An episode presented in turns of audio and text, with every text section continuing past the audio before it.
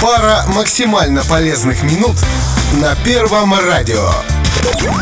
Даже если вы не писатель и не работаете наборщиком текста, то все равно периодически сталкиваетесь с необходимостью что-то быстро напечатать. И если для вас набор текста превращается в многочасовую рутину, то наши простые советы помогут вам сэкономить время. Чтобы научиться быстро печатать, вам нужно в совершенстве освоить клавиатуру. К счастью, все они выполнены по одному и тому же принципу, так что расположение букв никогда не меняется.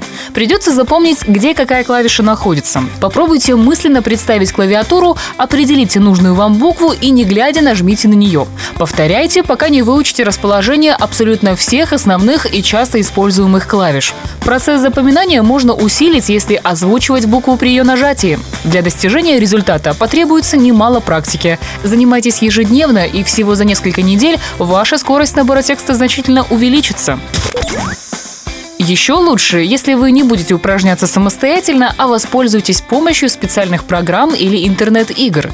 Многие из них бесплатные и направлены как на помощь в освоении клавиатуры, так и на практику. Они оценят вашу скорость печати, выявят проблемные для вас клавиши и даже будут следить за вашим прогрессом. Самое главное, не бросайте тренировки.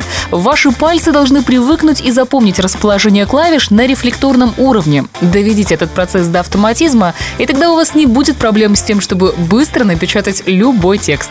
В этом и состоит наш сегодняшний простой совет. Простой совет. Каждый вторник и четверг в 13.20 на Первом радио.